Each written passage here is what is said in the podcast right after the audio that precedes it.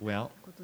let's uh, get into it. We're going to study in the book of Jeremiah this, this morning. ではあの聖書の学びに入りたいと思います旧約聖書のエレミア書を学んでいます51章お And, 開き uh, ください we're in the last section of the book of Jeremiah, which is a series of judgments uh, against the nations, of prophecies, I should say, against the nations around Judah. エレミア書の最後の部分を今学んでいますけれどもここはユダの王国の周りにある国々への連続した裁きについて書かれていました。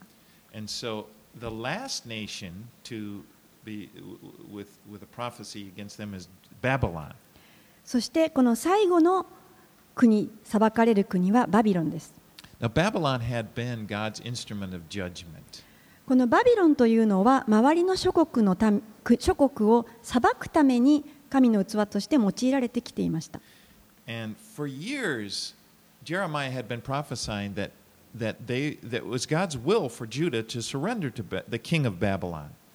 この何年もの間、このエレミアは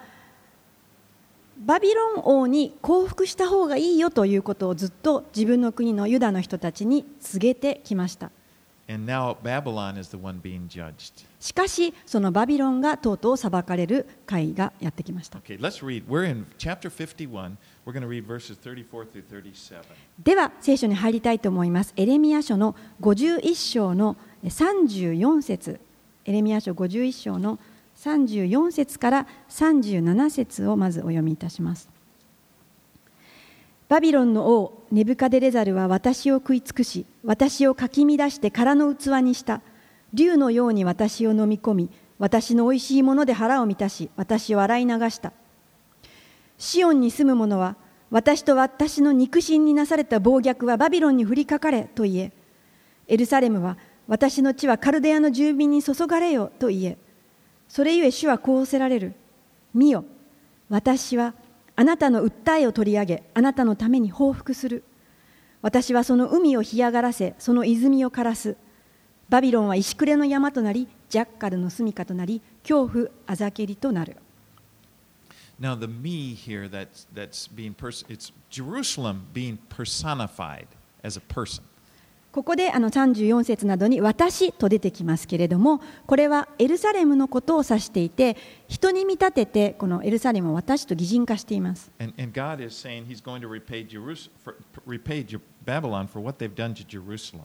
神様はここでバビロンが私エルサレムにしたことに対して報復をすると言われています。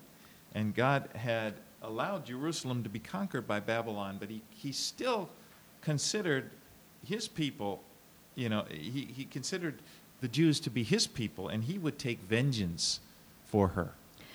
神様はこのエルサレムがバビロンによって征服されることを、まあ、今まで許しておられましたけれどもそのような目に合わせても神様からしたらまだこのバビロンは自分の民であるとそしてこの自分の民であるユダのためにバビロンに報復をすると言われています Remember back in Genesis, God spoke to Abraham and He says, I, I will bless those who bless you, and I will, and him who dishonors you, I will curse. 創世記の12章の3節ではこのように神様はユダの国に言われましたあなたを祝福する者を私は祝福しあなたを呪う者を私は呪う Even though Jer- Jerusalem had been rebellious, that was still the case. God still considered them to be His people. このエルサレムは神に反逆をしたんですけれどもそのような目にあって罰を受けるんですけれどもそれでも神様からしたらまだ私の人々だ私の民だとおっしゃってくださっています。Says,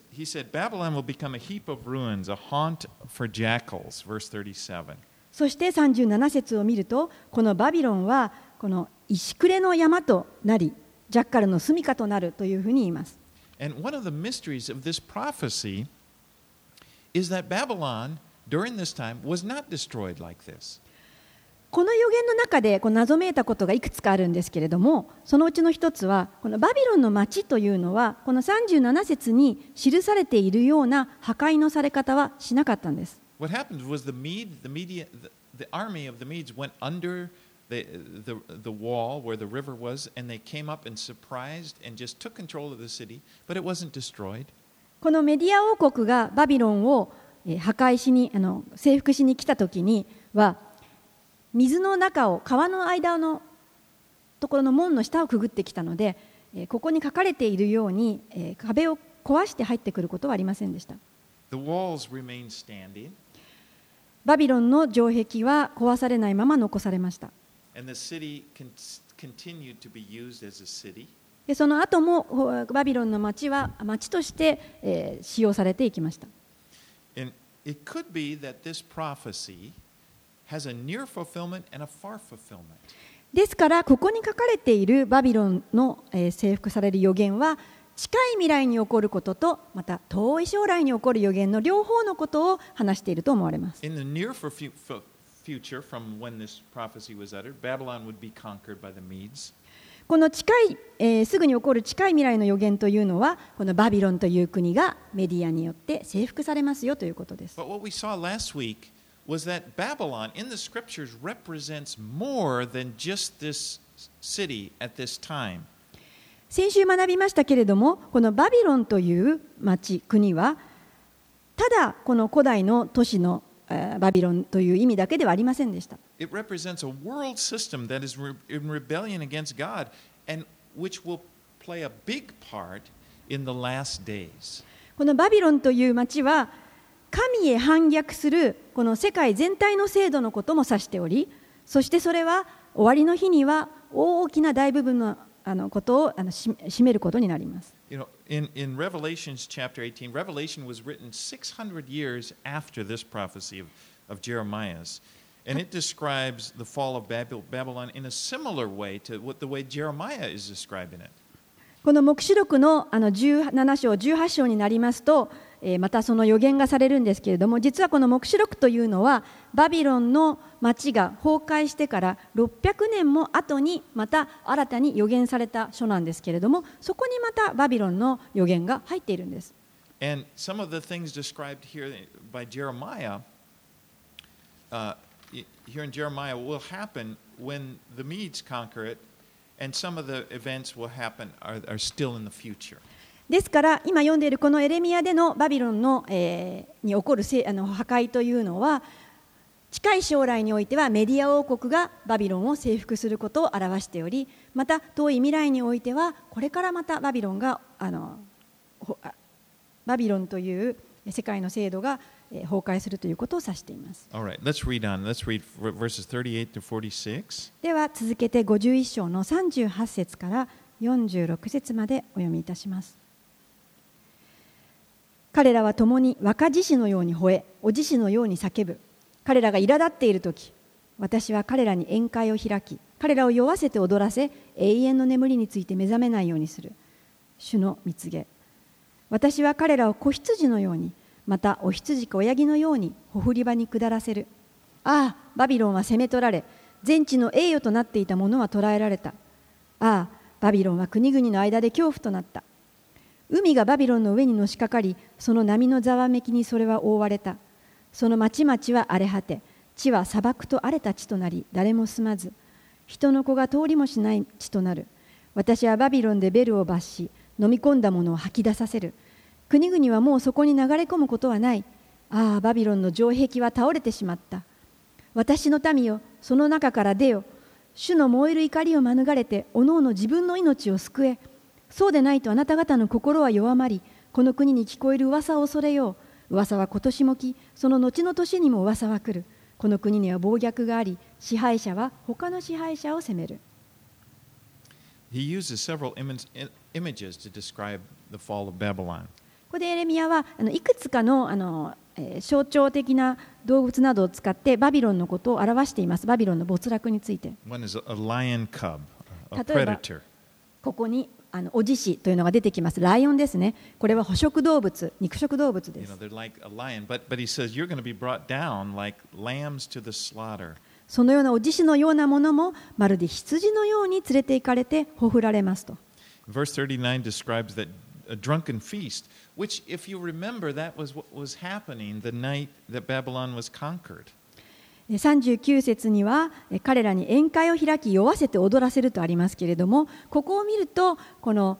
バビロンが崩壊する前夜の宴会のことを思い出します Now, verse 44, he says, And I will punish Bel in Babylon and take out of his mouth what he has swallowed. そして44節では私はバビロンでベルを罰し飲み込んだものを吐き出させるという、えー予言があります Now, Bel is a, was a title. このベルというのは称号のことであって、例えば主君とか主人というものを指しています。でそれはいろいろな神を呼び名を神を呼ぶときにこうつける名前です。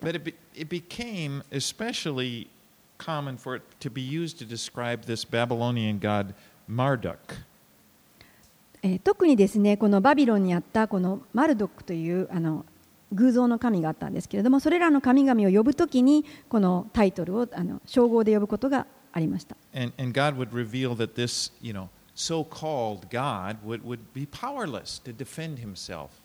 神はここで彼らが神と呼んでいるものが全く力がなく自分たちを守ることもできないということを言われています。Verse 44, the nations shall no longer flow to him.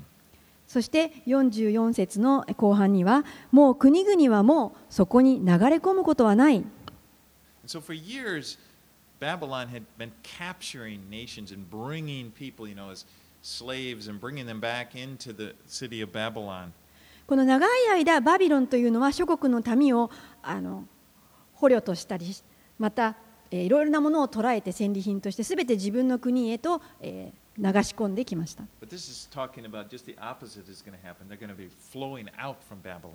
でも、ここではそれを吐き出させると逆のことを言っています。今まで捉えてきたもの捉えてきた人をすべてバビロンから出してしまうということを言っています。では続きまして47節から53節までを読みいたします。それゆえ見よ、その日が来る。その日私はバビロンの刻んだ像を罰する。この国全土は恥を見、その刺し殺された者は皆そこに倒れる。天と地とその中のすべてのものはバビロンのことで喜び歌う。北からこれに向かって荒らす者たちが来るからだ。主の蜜げ。バビロンはイスラエルの刺し殺された者たちのために倒れなければならない。バビロンによって全地の刺し殺された者たちが倒れたように。剣から逃れた者よ行け、立ち止まるな。遠くから主を思い出せ。エルサレムを心に思い浮かべよ。私たちはソシリを聞いて恥ずかしめを受けた。他国人が主の宮の聖女に入ったので、侮辱が私たちの顔を覆った。それゆえ、見よ、その日が来る。主の蜜げ。その日、私はその刻んだ像を罰する。刺された者がその全土でうめく。たとえバビロンが天に昇っても、たとえその砦を高くして近寄りがたくしても、私のもとから荒らす者たちがここに来る。主の蜜げ。Verse 47, he says, Therefore, behold, the days are coming when I will punish the images of Babylon. 47節をご覧ください。それゆえ見よ、その日が来る。その日私はバビロンの刻んだ像を罰する。Babylon was a land where they worshiped all kinds of idols. バビロンは多くのこの刻んだ像、偶像、いろんな形の偶像を拝んでいました。And you know, what we find in the Bible is, is God hates idolatry. この聖書の中ではどこでも見ることができるんですけれども神様はこの偶像、まあ、偽物の神様を拝むことを憎まれています Now, God, idols are only pieces of stone and wood. いわゆるこの神と呼ばれる偶像は石や木でできています。それらの作られたものには全く何の力もまたなく、また人格や霊的なものもありません。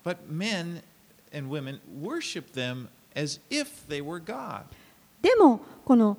無知な人々は、それがまるで神であるかのように、そこに向かって拝んだりします。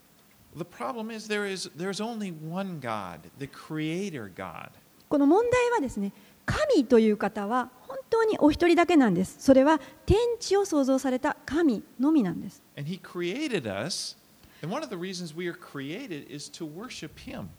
神が人間、私たちを創造されたんです。それはなぜでしょう？神様を礼拝するために作られたんです。人、人生、人生、人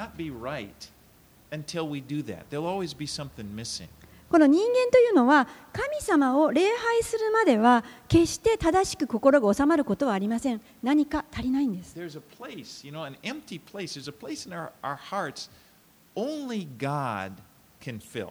なぜなら神が人間を作られた時に神様でしか埋められない空洞を心の奥底に作られているからです。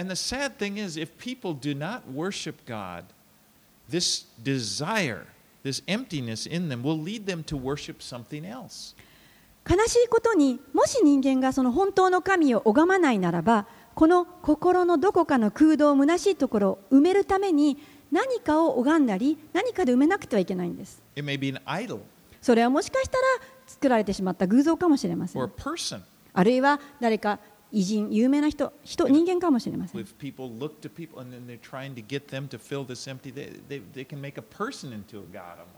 こう何でもいいんですけれども、周りを見て、何かこれをあの自分がこう拝みたい、そういったものを心に入れなくてはいけません。But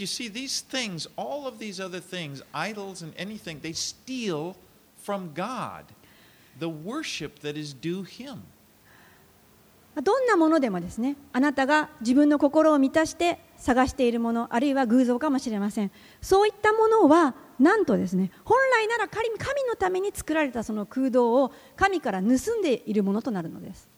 And so it, it hurts God and it hurts the people because they're left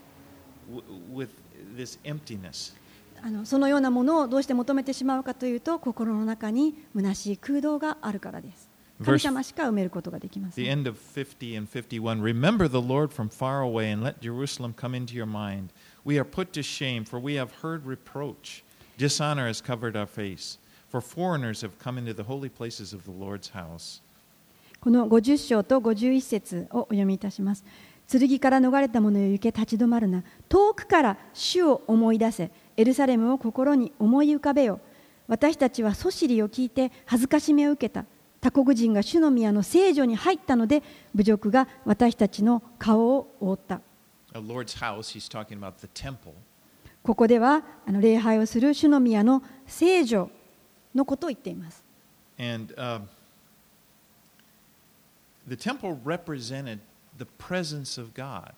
この主の宮の聖女、まあ、神殿ですけれども、そこには神様の御臨在があります。And after the temple had been destroyed, there was a sense of great shame among the Jews that they that that it,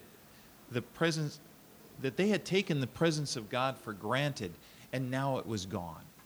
このユダヤ人の人たちにとって自分たちの神殿が破壊されて取られてしまうということにはものすごく大きな侮辱恥ずかしめを受けることがことでしたそれはなぜなら神の御臨在がその聖女の中にあったわけで、授けられていたんです。でもそれを失ってしまった。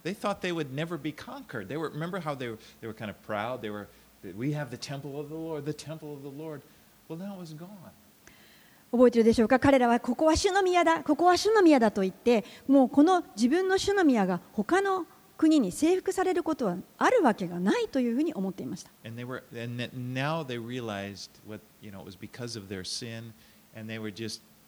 filled with shame. They had blown it. しかし彼らは自分たちの罪ゆえにこのことを招いてしまいますそれはバビロンの人たちがやってきて神の国の神殿を壊して取られてしまうそして彼らは自分たちのそのしくじってしまったわけですその罪のゆえに It felt like it's over. You know, I, bel- I, I sinned, I did it, and, and now God is gone. もうそれは自分たちがやってしまった自分たちがしくじってしまったもう神は去ってしまった Well, let's read on now. 54, 54 through 58. では54節から58節を続けてお呼びいたします。聞けバビロンからの叫びカルデア人の力の大いなる破滅の響きを。主がバビロンを荒らしてそこから大いなる声を絶やされるからだ。その波は大水のように鳴り轟きその声は鳴りどよめく。荒らす者がバビロンを攻めに来てその勇士たちは捕らえられその弓も折られる。主は報復の神で必ず報復されるからだ。私はその首長たちや知恵ある者総督や長官勇士たちを酔わせる。彼らは永遠の眠りについて目覚めることはない。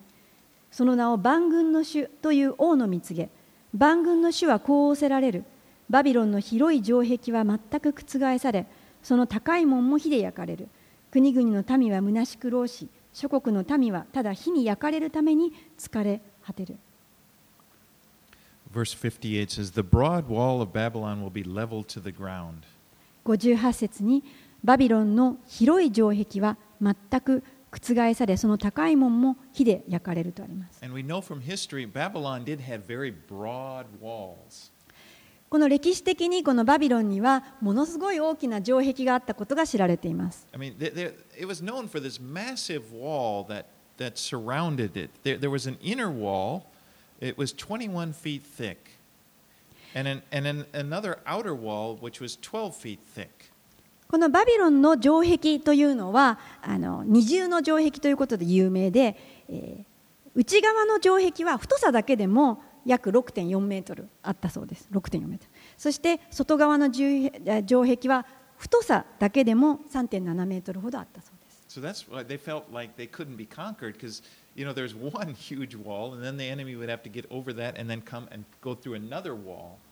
ですから、そのようなバビロンの城壁を越えて征服してくることは他の国にとっては難しいことでした。なぜなら、一つの城壁を壊して、もし侵入してきても、また別の城壁がその町を守っていたからです。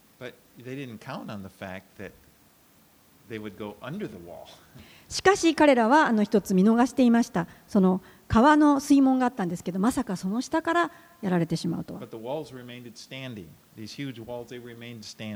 しかしこの歴史的にもこの時にはこの城壁は崩されないまま残りました And the complete destruction of Babylon, it waits for the final destruction, which, will, which is described in Revelation 17 and 18. ですからこのバビロンの完全な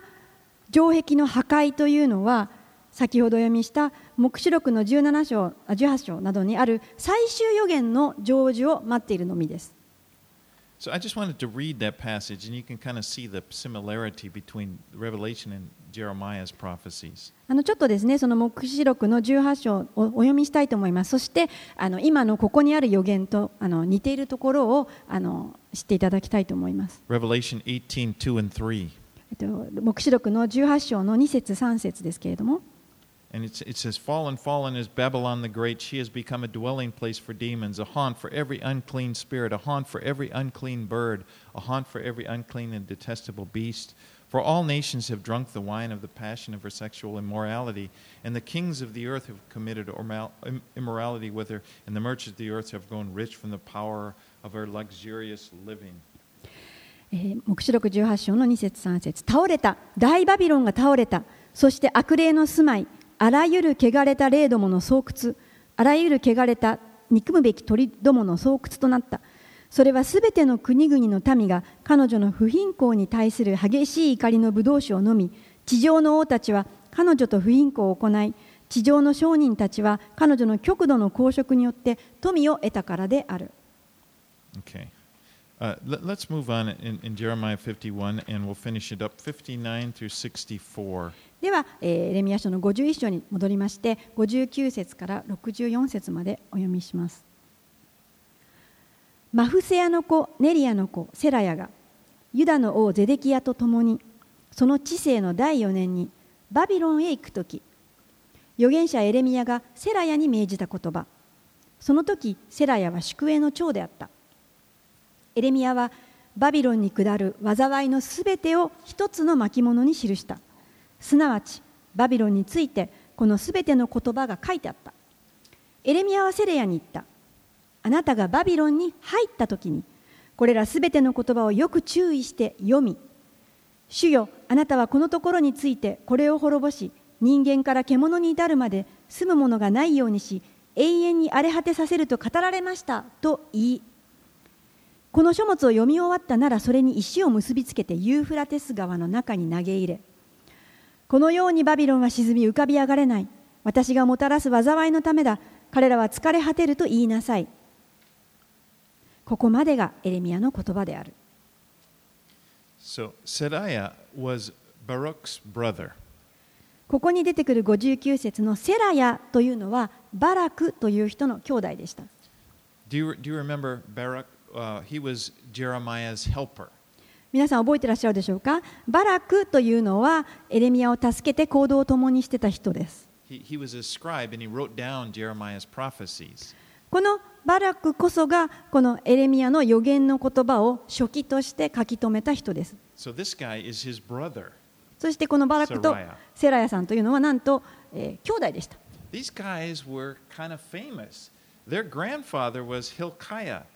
Uh, the high priest, and he was the one who discovered the, the book of the law that had been lost during uh, Jo- Josiah's reign, and he discovered it. このバラクと、えーセラヤというのは割とあのユダの国では有名な人たちでしたなぜなら大祭司ヒルキヤの孫にあたる人だったんですでこの大祭司ヒルキヤこそが、えーヨシアの王の治世の時に立法の書をこう見つけて宗教改革をした人なんですね宗教改革をした王の側近だったんです And now, uh, Sariah, he has an important position in the government. そしてこのセラヤという人はこの時代においてもえ政府の中でのえ重要な地位についていました I mean, it depends on the translation. He was a quartermaster, which would be like an officer responsible for looking after the comfort of the king of, the, of Judah wherever he went, wherever he stopped for the night. まあ、この役にもよるんですけれどもここでは彼の仕事はポジションは宿営の長というふうに記されています。これはまあこのユダの王がいろんなところに宿泊する時の際の全体の管理責任者に当たる仕事をしていました。政府の仕事です。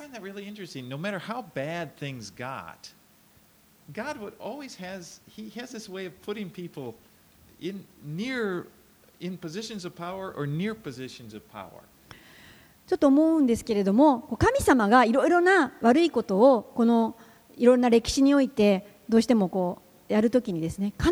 ずこの政府だとか重要なところに神の人を置いててくださってるんです。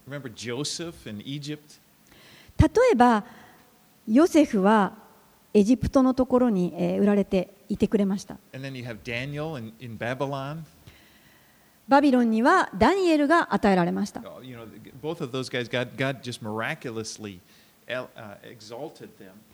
そのような人たちは神の人々でしたけれども、不思議な形で神様がそれぞれの困難ある国の中に置いてくださいました。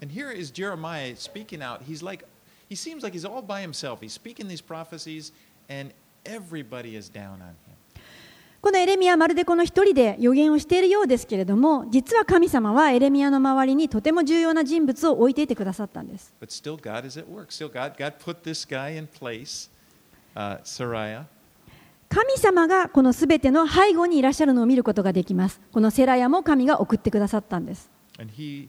he was with the king, so he was going to uh, Babylon. この59節にセラヤは王と一緒にいました。一緒にバビロンへ行くことになってました。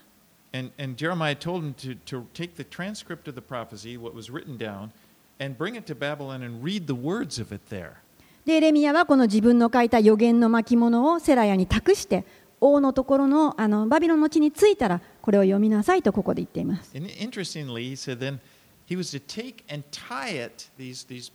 words and,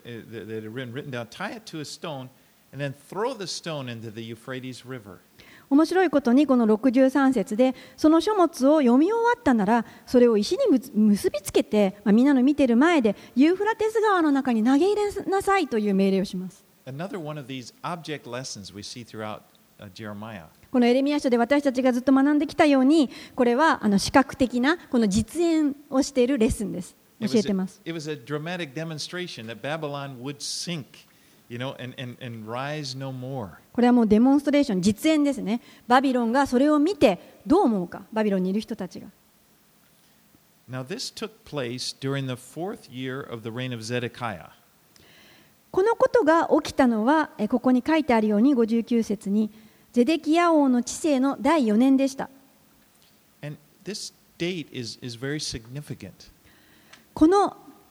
年はとても、えー重要な年です So these events here, they coincide with chapters 27 and 28. このことが実に起きている時に、えー全く同じことが、えー同じあこのことが起きている状況の時に27章28章のに起きたことも So you 同時に起こっていました So you have to kind of go back in time. But remember, remember when God had Jeremiah wear a yoke. And he was to go to the presence of the king Zedekiah and tell him, you know, this is God's message. This is a demonstration. You are to submit to the yoke of the king of Babylon. 覚えてらっしゃるでしょうか27章28章、まあ、ちょうど同じ頃にこのことが起きたんですけれどもエレミアはえゼデキヤ王のところに自分でこの、えー動物などがくびきとか枷とかっていうんですけれども動物などが連れて行かれる時にかぶるものを自分で作って木でそれを頭にかぶってそして、えーこう言いました。あなたはそのようにバビロンの町に降伏しバビロンに対してこの降参し続けていきなさいというふうに言います。支配の下にいなさいそうそうしておきなさいと。At this time, remember, Babylon was the big power, and all these other kings were vassal kings underneath the king of Babylon. There were still kings, Zedekiah, but he was underneath Bab- the king of Babylon. この時にゼデキヤ王はあのユダの王でしたけれどももうすでにこのバビロンの支配下にはあったんです And they were always looking for a way. How can we get get out from under this? You know, they were, they were thinking, they were trying to, to make alliances, trying to scheme how they can, get, they can rebel against the king of Babylon. このユダの王であったゼデキゼデキヤはどうしたらこのバビロンの支配力のコントロールから抜けられるかなということを、まあ、彼だけじゃなくてその周りの小さな国々の王たちとどうしたらこのバビロンの支配から外れられるかななんていうことを話し合っていたわけです。But God's message through Jeremiah was don't rebel. You know, come under the yoke. でも神様はゼデキヤに言ったメッセージはこうでした。どうかバビロンに反抗するなと。But remember, at この支配のもとにいなさいと。at that time there was another prophet, a false prophet, Hananiah, and he took, and he had just the opposite message. He, he breaks this yoke off of Jeremiah's neck and throws it down, and, and like this dramatic expression, he says, Thus says the Lord, I will break the yoke of the king of Babylon from the nation within two years. ところがあのそのようなエレミアの予言をしているところに偽預言者であるハナネヤが現れて逆にこの王の前に立ってこのエレミアの追っていた首の枷というかその首輝を取り外してそしてみんなの見ている前で前でそれを割ってそしてまあまあもう激しく、えー自分のメッセージを言うわけです。それは、えーこの通り私は神神がこう言われた私は2年のうちにバビロンのネブカデネザルの首輝をすべての国のあの首から取り除く、まあ、バビロンをやっつけてしまうよというふうに偽予言をするわけです。So he's Zedekiah. He's got two messages, two. He's got Jeremiah telling him to submit. He's got this other guy saying, No, no, don't. You know, we're going to be free. God's going to free us from him. そうゼデキヤ王の前には2人のえー預言者が現れたわけです。1人はエレミア、支配下にいなさいバビロンのと言います。もう1人の、えー預言者はハナヌヤ、あもう大丈夫、自由になるからもうあの反逆しなさいというふうに言うわけです。Now, at this time, Nebuchadnezzar had ordered the vassal kings to come together in Babylon in order to declare, they had to declare their allegiance to him. 実はその頃バビロンの王であったネブカデネザルは自分たちの元につく王たちを集めてそして忠誠を使わしてさらに力を増し加えていたんです。その時にゼデキアはあのバビロンに呼ばれていくわけです。そしてセライアも一緒に行くようにここで言われるわけです。Now,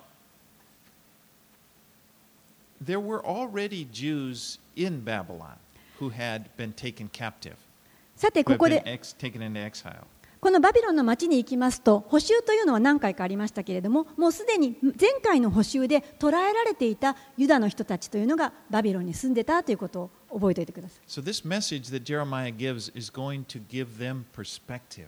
ですからこのエレミヤがセラヤに託した予言というのはもうすでにバビロンで捕らえられているユダの人たちに対して新しいこう希望というかそういうものを与えるものだったんです Jeremiah is communicating it's God's plan now for you to submit to the king of Babylon. But there's going to be a time in the future when God will judge Babylon. エレミヤはこのように言うんです今はいバビロンにの支配のもとにいなさいでもやがて神はこのバビロンも滅ぼされるのだからと言ってるわけです Now, at the same time, okay, so you're getting this together. Zechariah has this prophecy that Jeremiah he wrote down. But at the same time, Jeremiah had written a letter. And he had written the letter to the exiles in Babylon, telling them, that they would be in Babylon for 70 years. That's in Jeremiah 29. ここでセラヤにエレミアはこの言葉を言いなさいというふうに託しましたけれども同時にエレミアは手紙も書いていたんです。それはもうバビロンに連れて行かれる先々に連れて行かれた補修の民に宛てた手紙でした。そこでエレミアはあなた方の補修は70年で終わるよということを書いたんです。So the reason I'm bringing this up is if you take these things together and if you, you, you put them on a timeline and you look and you realize, wow, God is doing all of these things at the same time. もしですね皆さんがこの起こった出来事を一つずつこう並べてえー時系列に並べていくならばこう神様がいろんな場所にいるユダの人たちに対して全てにおいて支配されて働かれているということを見ることができます。At the same, as, as this, at the same time that he has Jeremiah speaking to the Jews who were in Jerusalem, he has Daniel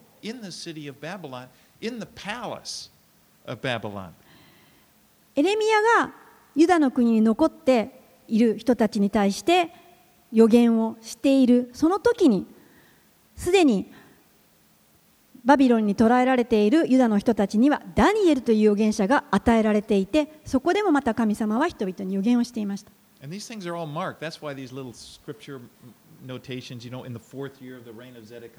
It enables us to really to, to pinpoint exactly when that happened. ですからこの知性の第4年というふうに書いてあるのはとても重要なんです。このことによって私たちはあのあらゆるあの予言がここであここのことだというのが分かるんですまとまってくるんです。And in the next year, one year later, which would be 593, Ezekiel will have this huge vision, and he's up with the exiles by the Chibar Canal. これらはあの紀元前594年なんですけれども次の年要は紀元前593年になりますとまた次の補修で行く民の中にエゼキエルという人が現れますこの人は補修の民と共にいた時にケバル川で天が開けて神々しい光を見て、えー預言者として任命されます.神様が働いておられるのを見ることができます。神様はご自分の民に語り続けておられるんです。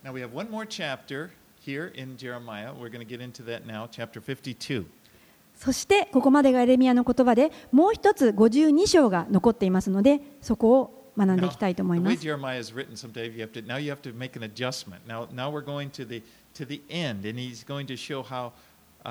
the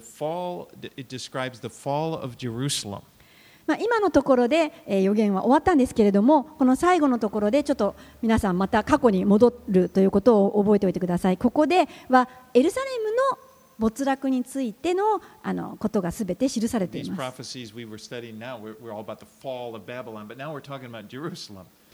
今まで話していたのはそのエルサレムを没落させたバビロンの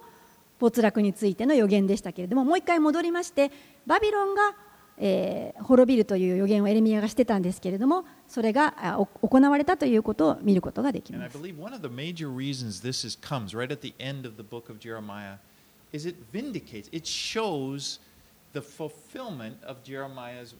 one of his main prophecies, and that is that Babylon would fall, or that Jerusalem, here I, I made the mistake, that Jerusalem would fall. まあこのエレミアの予言書の最後の最後に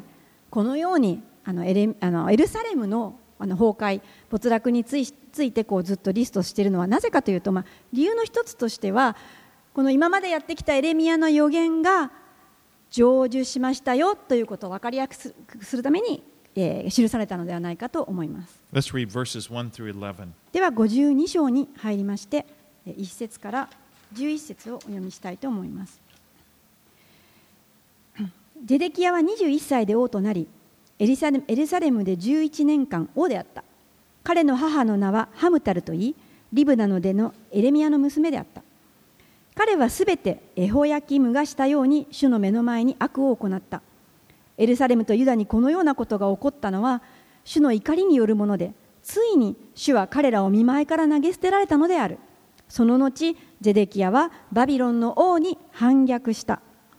ゼデキヤの治世の第9年第10の月の10日にバビロンの王ネブカデレザルはその全軍勢を率いてエルサレムを攻めに来てこれに対して陣を敷き周囲に類を築いた。こうして町はゼデキヤ王の第11年まで包囲されていたが第4の月の9日町の中では飢饉がひどくなり民衆に食物がなくなった。その時町が破られ戦士たちは皆逃げて夜のうちに王の園のほとりにある二重の城壁の間の門の道から町を出た。カルデア人が町を包囲していたので彼らはアラバへの道を行った。カルデアの軍勢が王の後を追いエリコの草原でゼデキアに追いついた時王の軍隊は皆王から離れて散ってしまった。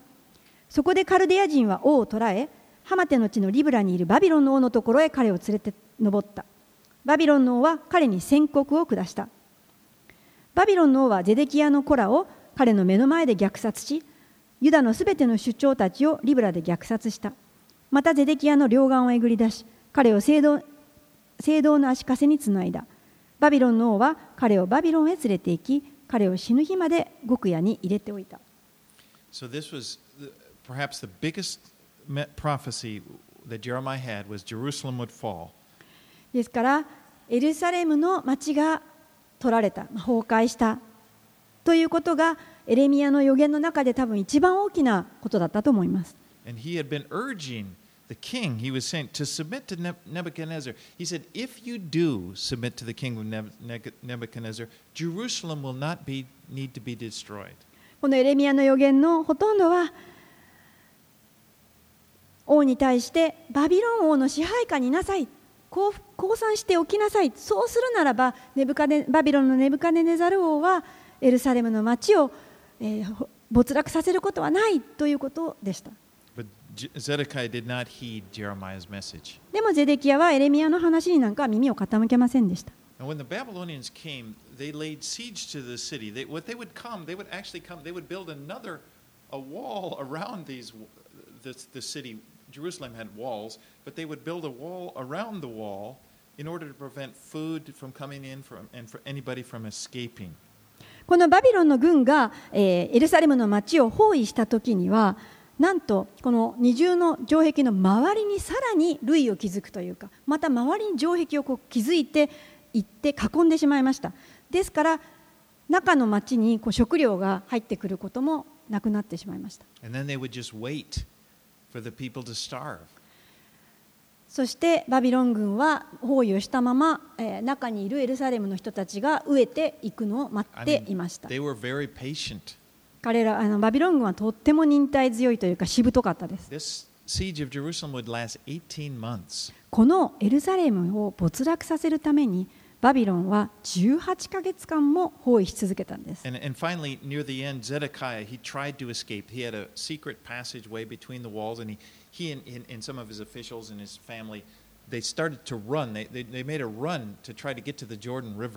この7節あたりですけれども、とうとうゼデキヤ王はこの城壁からあの隠れたこの秘密の王の園にある秘密の道から城壁を通って出て行こうとします。そして逃げ出すんですね、エルサレムの街を。ところが、えーまあ、王の後を軍勢がカルデアというかバビロンの軍が追ってきて追いつかれてしまいます And they were overtaken in the plains of Jericho, and they were taken to Riblah, which was where Nebuchadnezzar had his outpost for that area. そしてエリコのこの草原で追いついて、えーもっと先にあるバビロンの軍の、えー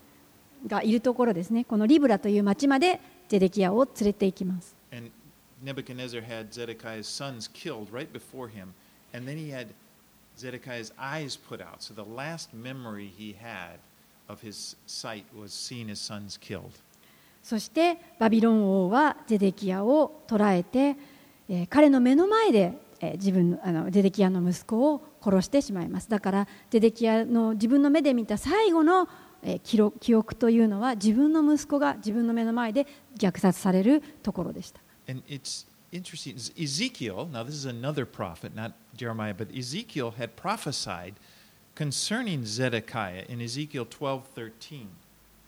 まああのゼデキヤはその後両眼の目をえぐり出されてしまったんですけれどもエゼキエルという人もそのことを予言していましたそれはエゼキエル書の12章の13節に記されています And he's talking about Zedekiah, and he said, I will spread out my net over him, and he shall be taken in my snare, and I will bring him to Babylon, the land of the Chaldeans. And here's the interesting thing it says, Yet he shall not see it, and he shall die there. このエゼキエルはゼデキヤ王のことをこのように予言しています。私はまた彼の上に私の網をかけ、彼、ゼデキヤは私の罠にかかる。私は彼をカルデア人の地のバビロンへ連れて行く。しかし、彼はその地を見ないでそこで死のうと。So Zedekiah, he was brought to Babylon, and he was unable to see it because his eyes were put out. このエゼキエル書にあるようにゼデキヤはバビロンへ連れて行かれましたけれどもその地を見ることはありません両目がえぐられています Just another one of those places in prophecy, in biblical prophecy, where you see it's just amazing how detailed it gets. まあこのように聖書の予言というのはとても細かいところまで、えー詳細に予言されているのを見ることができます All right, let's read 12 through 23. えーでは52章に戻りまして12節から23節までお読みいたします。第5の月の10日それはバビロンの王ネブカデレザル王の第19年であった。バビロンの王に仕えていた侍従長ネブザルアダンがエルサレムに来て主の宮と王宮とエルサレムのすべての家を焼きその主だった建物をことごとく火で焼いた。侍従長と一緒にいたカルデアの全軍勢はエルサレムの周りの城壁を全部取り壊した。侍従長ネブザラーダンは民の貧民の一部と町に残されていた残りの民とバビロンの王に降伏した者たちと残りの群衆を捕らえ移した。しかし侍従長ネブザラーダンは国の貧民の一部を残しブドウ作りと農夫とにした。カルデア人は主の宮の聖堂の柱と主の宮にある聖堂の車輪付きの台と海とを砕いてその聖堂を皆バビロンへ運んだ。また灰壺銃の新切りばさみ鉢平皿奉仕に用いるすべての聖堂の器具を奪った。また侍従長は小鉢火皿鉢灰壺食台平皿水差しなど純金純銀のものを奪った。ソロモン王が主の宮のために作った2本の柱1つの海車輪付きの台の下にある12の聖堂の牛。これらすべての器具の聖堂の重さは測りきれなかった。その柱は1本の柱の高さが柱の高さが18キュピットでその周りを測るには12キュピットの紐が入りその厚さは指4本分で中は空洞になっていた。その上に聖堂の中東があり一つの中東の高さは5キュピットであり中東の周りに網細工とザクロがあってそれも皆聖堂で他の柱もザクロもこれと同様であった。周りには96のザクロがあり周りの網細工の上には全部で100のザクロがあった。This was the third time that Nebuchadnezzar had laid siege to Jerusalem. これはネブカデネザル王がエルサレムを包囲したんですけれども第3回目の補修を指しています.そしてこれが彼の最後の、えー、補修でありもう二度と、えーエルサレムを捕らうこ捉えることはありませんでした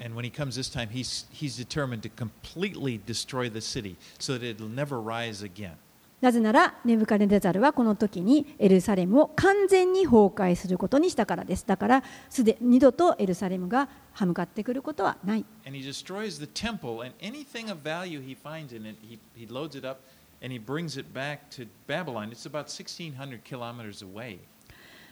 でこの神殿をすべて破壊して、その中でどんな少しのものでも価値があるものをすべて壊して破壊して自分の国に持っていきました。それは約1600キロぐらいの重さであったと。あごめんなさい、1600キロ、東京・鹿児島間ぐらいということです、ね。Big ornate water tank. It would just sit on top of these 12 bulls. でここであの海というのが出てくるんですけれどもそれはあの鋳物でできたすごく凝ったデザインの大きなあの水の器であってそしてその下には12頭の牛の像があの細工されていました And then th- they needed to cut it up. So they just wanted the metal, so they just cut it up and loaded it on carts. で彼らにあの征服する側にとってはそれはただあの銅像銅の部分が欲しいだけなのでそういったものを全部壊して、えーえー持っていきました And if you know, you, you see pictures, artists' pictures of Solomon's temple, and those huge pillars, those two big pillars that were in front, uh, they took the, and cut those down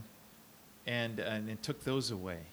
このソロモンの神殿を思い出してくださいソロモンが作ったその神殿ですけれども玄関の広間にはものすごい大きな柱がありましたその柱さえも取っていきましただからそれも壊して取っていきます And so, this glorious temple that Solomon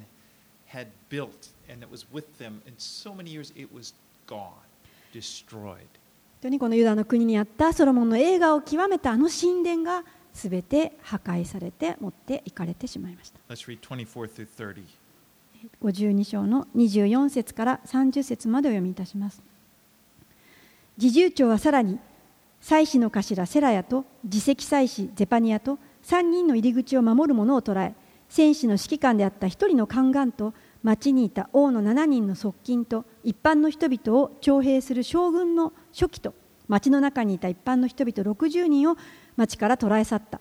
侍従長ネブザラーダンは彼らを捕らえリブラにいるバビロンの王のもとへ連れて行った。バビロンの王は彼らを撃ちハマテのリブラで殺した。こうしてユダはその国から国から捕らえ移された。ネブカデレザルが捕らえ移した民の数は次の通り。第7年には3023人のユダヤ人。ネブカデレザルの第18年にはエルサレムから832人。ネブカデレザルの第23年には侍従長ネブザルアダンが745人のユダヤ人を捕らえ移しその合計は4600人であった。So, this i- it's describing the final exile, the final depopulation.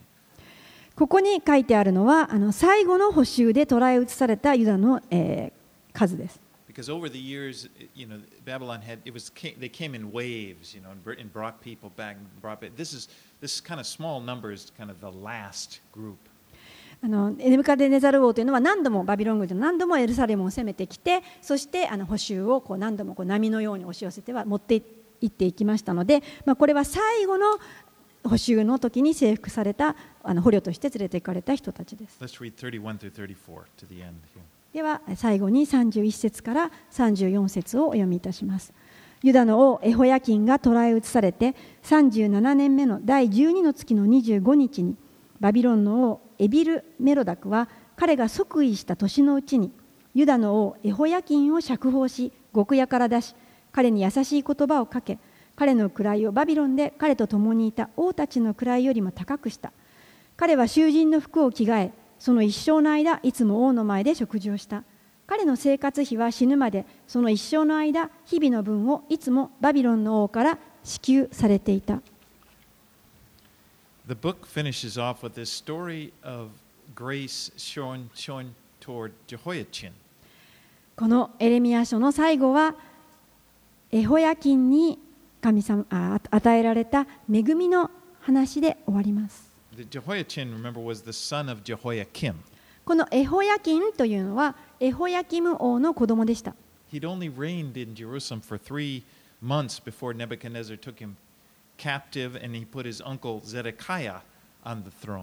このエホヤキンという人はあのたった3か月だけお父さんからあの王権を授かりました。デブカデネザロ王がやってきてあのすぐに彼を捕らえて、バビロンに連れて行かれてしまいましたので彼の叔父であるゼデキアが王位,王位を取りました。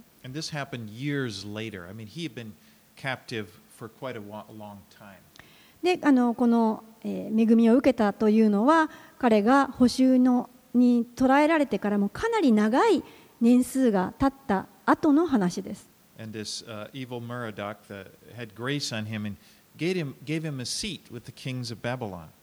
この「バビロンの国にエビル・メロダクという人が第3代目で建てられますけれどもその建てられた時に、このエホヤキンによくしてくださいます。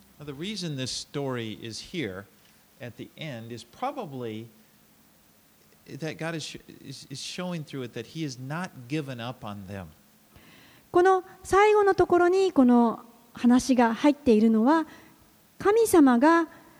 彼らをお忘れになっていないということを示していると思います。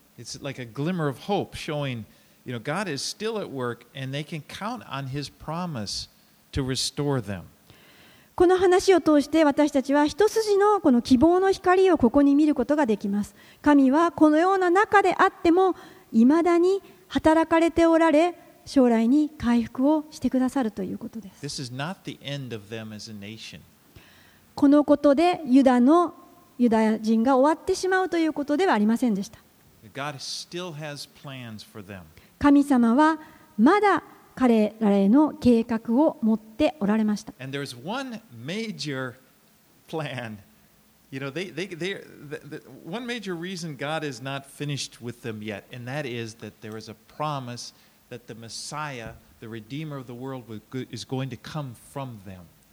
このユダの国が完全にここで終わらされなかった。その理由の一つは明らかです。なぜなら神様はユダの国からメシアが出ると約約束をしてくださっていたからです。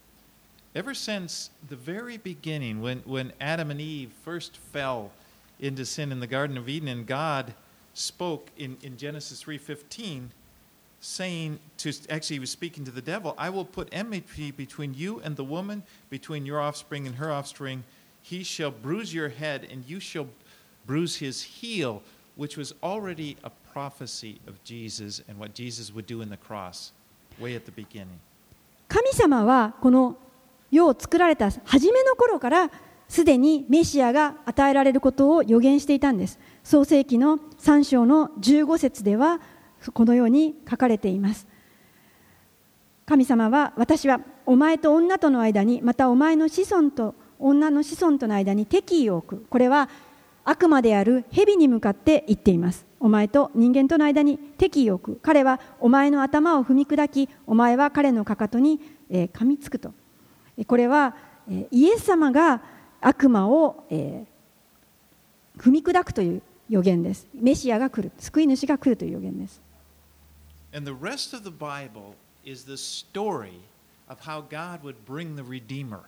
でこの創世記から始まってもすべてその残りの聖書の話というのは神が救い主、あがない主を人間に送ってくださるということで締めています。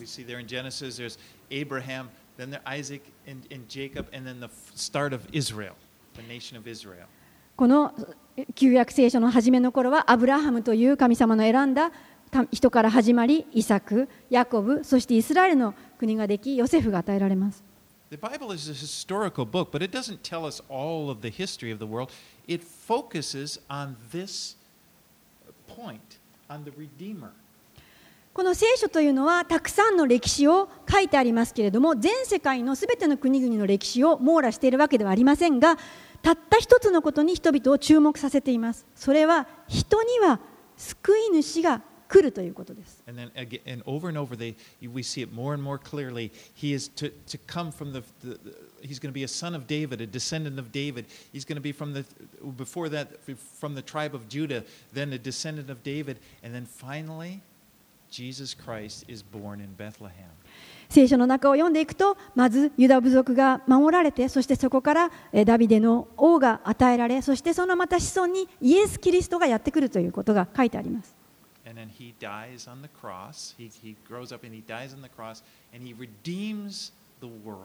そしてこの神の子であるイエス・キリストが与えられて十字架で私たちの罪の身代わりとなって死なれそしてすべての人々を罪から解放し救われると。これらのすべての回復の約束は神様のご計画の中にありました.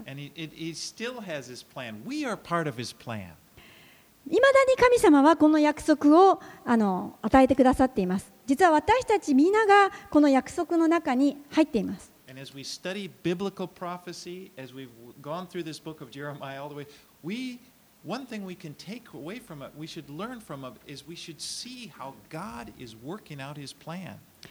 私たちはこの聖書の予言をこの毎週のように学んでいくことができますけれどもその中にもう必ず私たちが見ることができるのは神は常に私たちのことを忘れずに働いておられるいまだに働かれておられるということ God's word always comes to pass. It's always fulfilled. そして神の予言神の御言葉は必ず成就するということです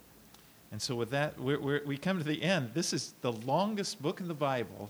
そしてこの一番聖書の中で長か長い書なんですけれどもやっとここで終わりを告げます主を賛美します and then I thought what we would do Lamentations is a poetic book afterwards which kind of it's it's not not a real long book but it goes with Jeremiah. And I wanted to cover Lamentations, and then we'll, from there we'll go back to the New Testament for a while. で、えー、と来週からですね皆さんと一緒にあのこの愛歌を学んでいきたいと思います。この愛歌というのはこのエレミア書にまあ付随しているというか続いているものなので短い書なんですけれども一緒に学びたいと思います。そしてあの新約聖書もまた共に学んでいけたらなと思っています。All right, let's pray. お祈りします。Lord, we thank you for your faithfulness. 主よあなたのが私たちに対して忠実であられることを感謝します We know this world has a lot of darkness and a lot of chaos. 本当に私たちがこの世を見るときにそれは混沌としており、そして問題だらけです。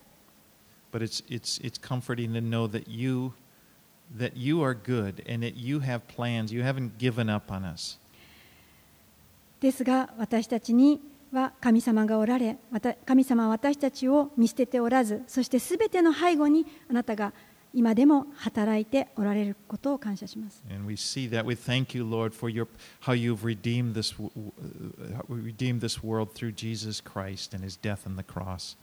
主よ私たちは本当に感謝しています。この世あなたがイエス・キリストの十字架を通してあがなってくださった、その道を開いてくださったことを感謝します。このイエスを通して私たちには、もう素晴らしい永遠の未来が与えられていることを見ることができます。私たちはこのあなたの聖書の言葉にかけてその上に立っていきたいと思います。主は言われました。この天地は滅びます。しかし、主の御言葉は永遠に立つと。So we, we, we stand with you, Lord, and we, we put our lives in your hands. 主よ私たちはあなたと共に永遠に立つことができます私たちはあなた自分の人生をあなたのに捧げます.イエス様の名前によってお祈りします.アーメン